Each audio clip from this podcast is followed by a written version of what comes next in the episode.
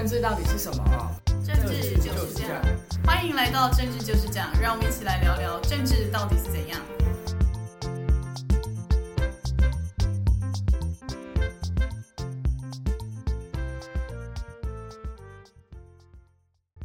大家好，欢迎回到政治就是这样，我是雨洁，我是南天，大家好。上礼拜天呢，也就是七月二十三号，国民党终于结束他们的全代会。他们在全代会中呢，用一分钟拍手通过提名侯友宜来参选这次的总统大选。大家说这样看起来郭董真的是没望了。但是呢，郭台铭在全代会之后呢，还发了一篇文，就是讲的好像是自己要选，好像又不要选，而且还在留言的时候发了四个 emoji，分别是投票箱，然后老虎，然后爱心跟中华民国国旗。然后所以大家就在疯狂诠释说，这样郭董是不是还想要再选啊？看起来他的动作是没有停止，一直到我们节目录制的今天，好像他们还是有很多的活动，包括关公啊这些活动，包括跟国民党的立委提名人，然后这些有一连串的活动。郭台铭看起来动作是完全没有停下来，而且似乎越来越积极，而且他希望说大家能够给他一个服务的机会。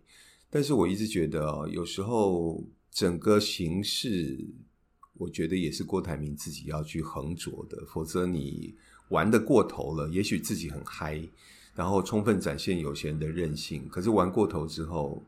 回头有没有考虑到？呃，也许是真心想要下架现在的执政党，或是真心呃希望蓝营能够重整、能够重回执政的这些选民的心情，我觉得是郭台铭要去思考的。那至于讲到七二三的国民党的全代会，感觉上的氛围就是急急忙忙的希望造成一个既定的事实，所以整个提名过程也非常非常的仓促。但是想要提醒的就是，纵然也许有六成的民众想要下架现在的执政的民进党。但是下架民进党之间跟上架国民党之间不必然代表是一个等号的连结。那国民党你要凭什么让选民愿意改而支持你，让你在明年二二零二四年一月十三号的选举当中能够获得胜利？那这个是要经过挑战跟检验的，不是下架民进党的有多少的民意就代表这些人都是支持你的。我觉得至少从现在的民调数字上看起来是有很大的落差。也许几组这个非绿的候选人的民调加起来确实大概有六成五六成左右，但是如果你们内部的整合，或是你们不能够证明你能够取代现在也许不够好的执政党。执政党，那你最后不会赢得选举。其实我回想到二零一九年时候，呃，民进党内的总统人选的初选，当时蔡赖都投入初选，可是当时赖清德似乎就没有办法很清楚的说明说，你为什么要来挑战现任的总统？那你凭什么要来超越呃当时的蔡英文，而你要来取代他？因为他没有办法说明，所以呢，他就没有办法赢得当时的初选。那我觉得也连带的，就是影响到赖清德在这一次的总统选举当中，至少到目前为止，他的民调也没有办法大幅的拉开。是不是跟过去的往日情仇有关？或是你现在又蔡归赖随，显现不出你下一棒，你接棒之后，你可以做出什么更好的？我觉得这些都值得现在的执政党跟在野党。要好好去深思的问题。那全代会那天呢，除了就是一分钟透过侯友宜的提名呢，也解决了，看起来就是解决了那时候在侯友宜心中最大的隐忧，就是韩国瑜在全代会那天呢，探子就是侯友宜，然后秃子韩国瑜跟燕子就是。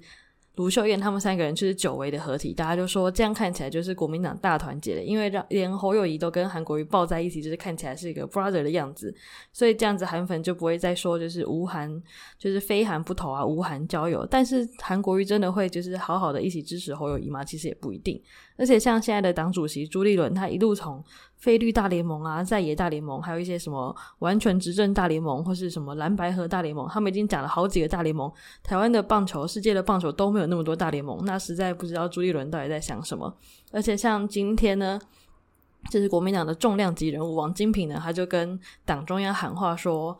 叫郭台铭不要选，是你们党中央要负责的，啊，要统合这个选举也是党中央在负责。不要看这个新闻，就是把名字跟那个新闻日期遮起来，还以为是三月的时候发生的事情。都已经好几个月了，国民党还是没有办法打造一个完全整合的一个大联盟、团结的阵营。那这样，如果是蓝营的候选人跟蓝营的他的支持者来说，一定会超级焦虑的。嗯，对。刚才宇学讲的没错，就很多人喜欢看棒球，看各国的大联盟，但是我觉得最近国民党内，或是应该说泛蓝阵营，不断的提出各种的大联盟，但是真的是最多，但是最难看的大联盟，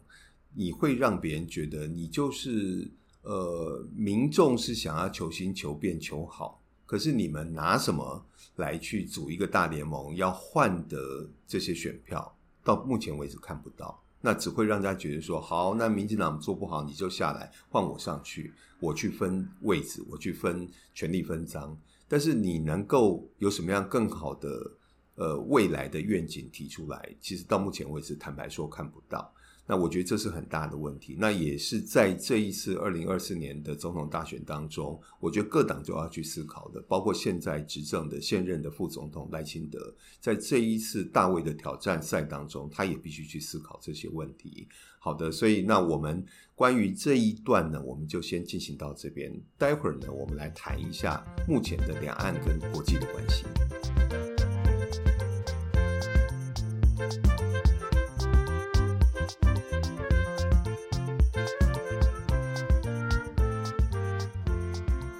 在台湾的总统大选中啊，最重要的就是两岸关系跟我们的国际关系嘛，因为毕竟我们有个恶邻居中国，常常每天都有共机在绕台。那最近中国呢，他们刚免职掉他们原本的外交部长，就是秦刚。还记得我们大概几个月前的节目才说，就是在大概我们十四集的时候说，我们的外交部长最近在欧洲就是狂交朋友。然后呢，中国的外交部长秦刚他也要出访欧洲，就是去进行一个跟我们一起抢朋友的动作。但结果呢，秦刚在这个新闻出来之后没多久，他就消失了。就他这个消失是没有在像，因为像中国常常他们有俗称的“战狼外交”嘛，就是他们的发言人常常在国际场合上面就是呛我们，说就是我们跟中国是不可分割的一份子。但是他已经好几个月没出现。因为一来是有传说说他有一个情妇，就他有一个就是情妇，他是一个主播，他在微博上面发了一个跟婴儿的合照，说祝爸爸生日快乐。结果他发文那个时间点就刚好是秦刚的生日，所以大家就会发现说，诶，那是不是在讲说秦刚有一个就是女主播情妇，而且那个小孩是在美国偷生的，而且甚至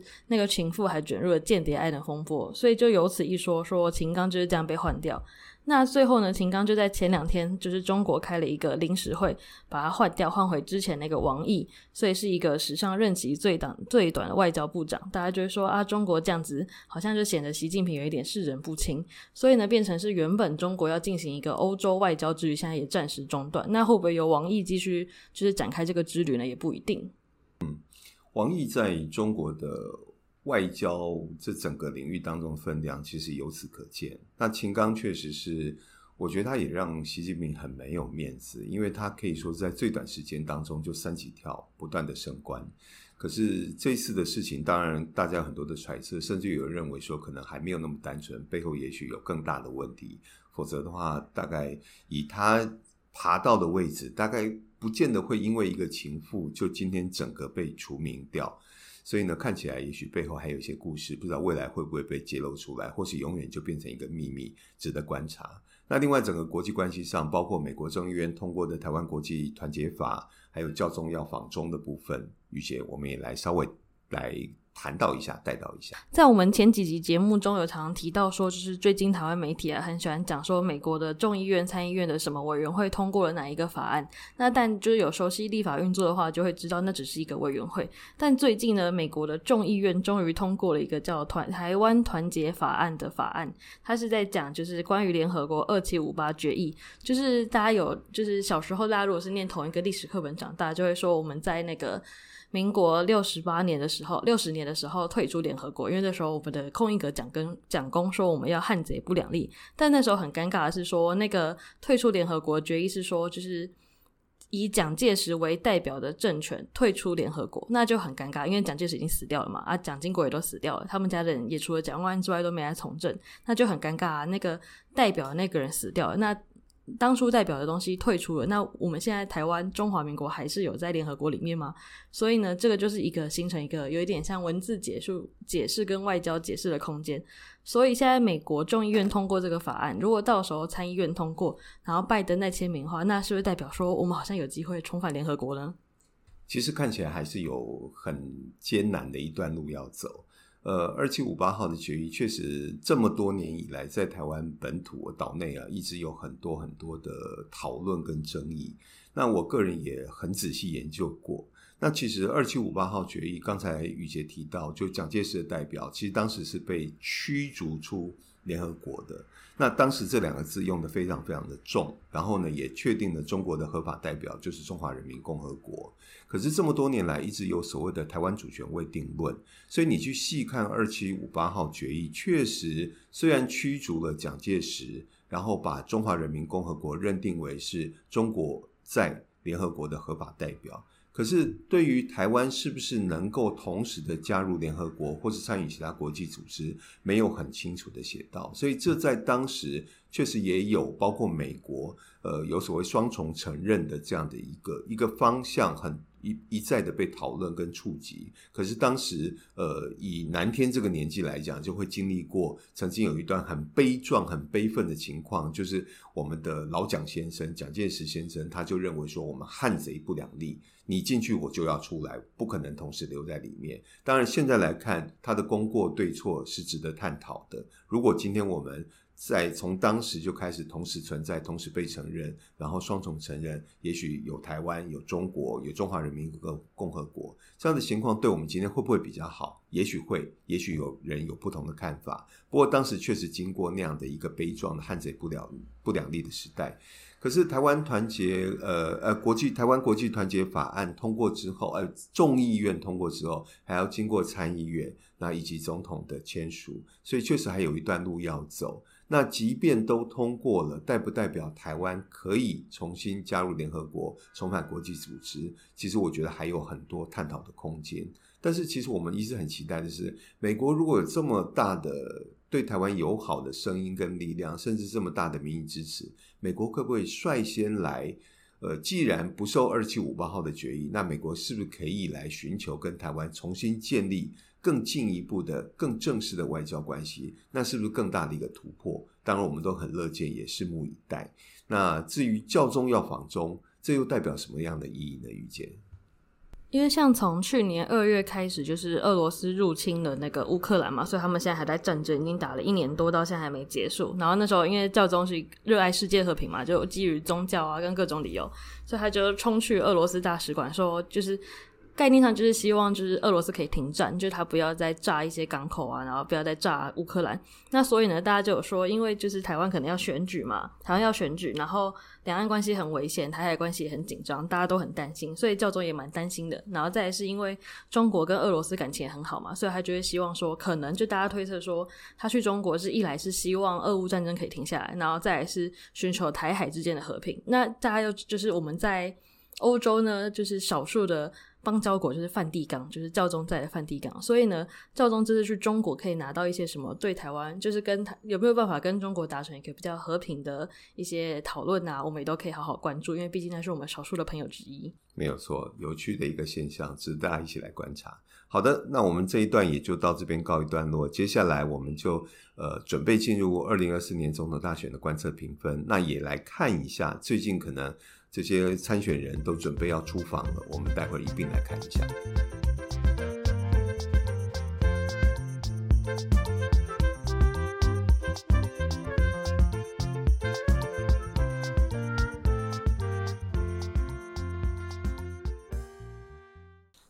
接下来就是我们的总统大选的观测评分。首先呢，就是我们的民进党。民进党最近呢，就是他们开完全代会了嘛。对，这句话我们感觉上礼拜也讲过，他们开完全代会了，然后现在就是大家一起团结在打仗，就是面对各种就是在野党的批评啊，例如最近在野党在批评说前瞻就是那个沾了很多钱的那个前瞻预算，像柯文哲就说轨道建设很花钱。那但是呢，我们要就前瞻建设，它不是一个鼓励各首都来建设的工作嘛？因为很就像台湾的城乡差距其实还蛮大的，像台北市在二十几年前就有捷运，但有些县市连准时来的公车都没有，所以这个前瞻预算就是打算要弭平一些各县市的差异。所以国民进党现在就是处于一个团结一致对外的情况，但他们也没什么特殊表现，所以本周呢，我不加分也不扣分。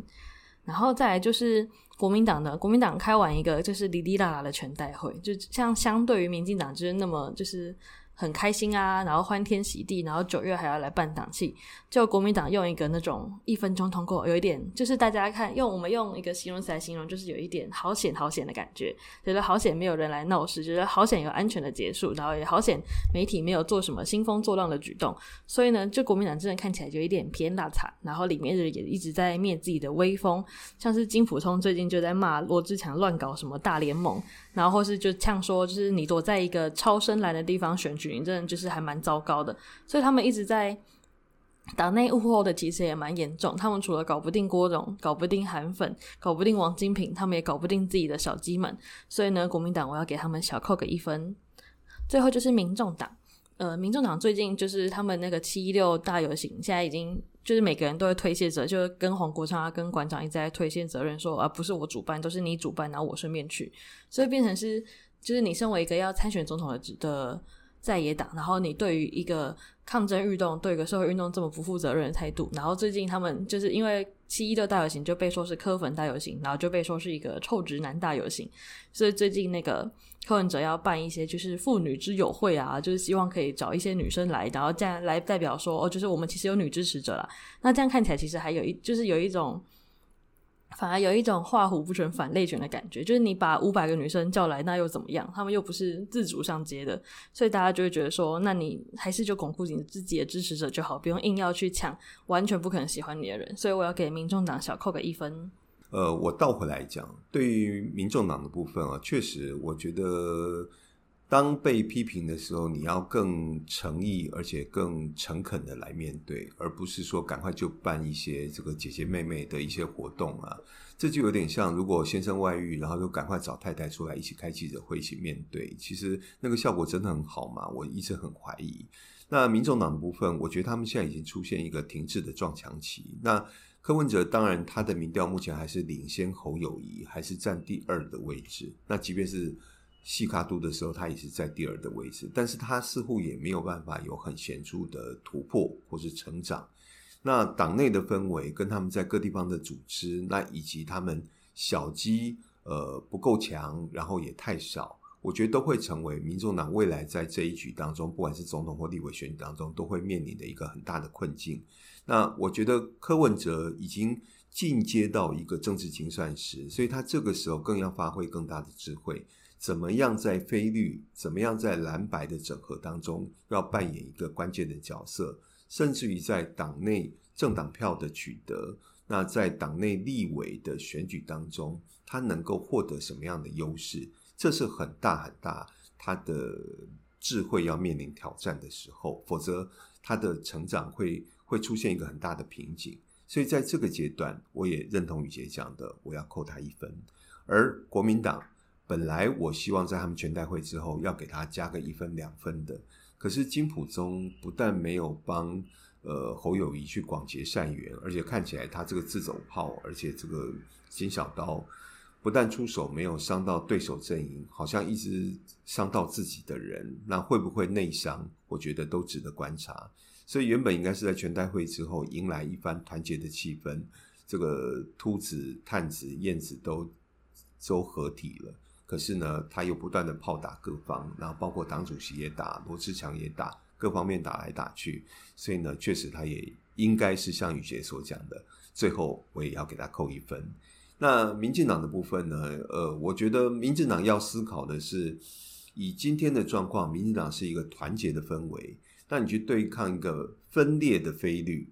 那你的民调还只能维持在目前的态势。我觉得我一再的在过去的节目当中提醒，这是绿营必须要很警惕的部分，因为物极必反。就说，当然台面上不管是柯文哲、侯友宜、郭台铭这几个人玩来玩去、玩来玩去，整合不在一起，然后目前又杀出一个金小刀，然后左批这个右批那个。可是，在这样的情况之下，这几个非绿的人加起来的民调都还远远超过赖清德。我觉得赖清德自己真的要很戒慎恐惧。那选民还有多少的耐心，可以让这些非绿的这些人，然后在台面上任性的去玩，而我们的郭董、我们的阿明要玩到什么时候？那其实他的操作里面，让我觉得有很深的，就是公关操作的痕迹，不断的显露出来。他的每一场活动，包括很多活动的用语，那喊出来的用语，那个对仗，那个那个都会让人家觉得这就是公关公司的包装。但是选民看一次两次热闹 OK。可是越来越接近选举的时候，我相信台湾的选民经过这么多的大风大浪，经过这么多次的这大的选举，也经过这么多次政党轮替，我相信选民其实心里很清楚，脑袋也很清楚，会做出最好的选择。所以我在这边要提醒绿营的就是，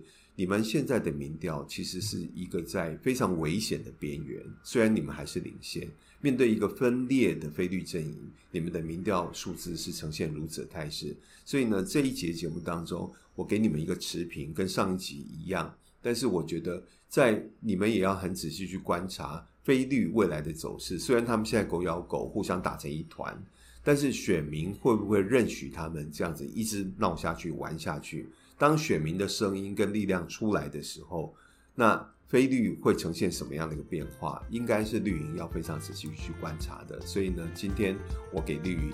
的评分就是不加不减，维持评分。好，那我们今天节目就到这边，要跟大家说再见了，谢谢，谢谢大家。拜拜。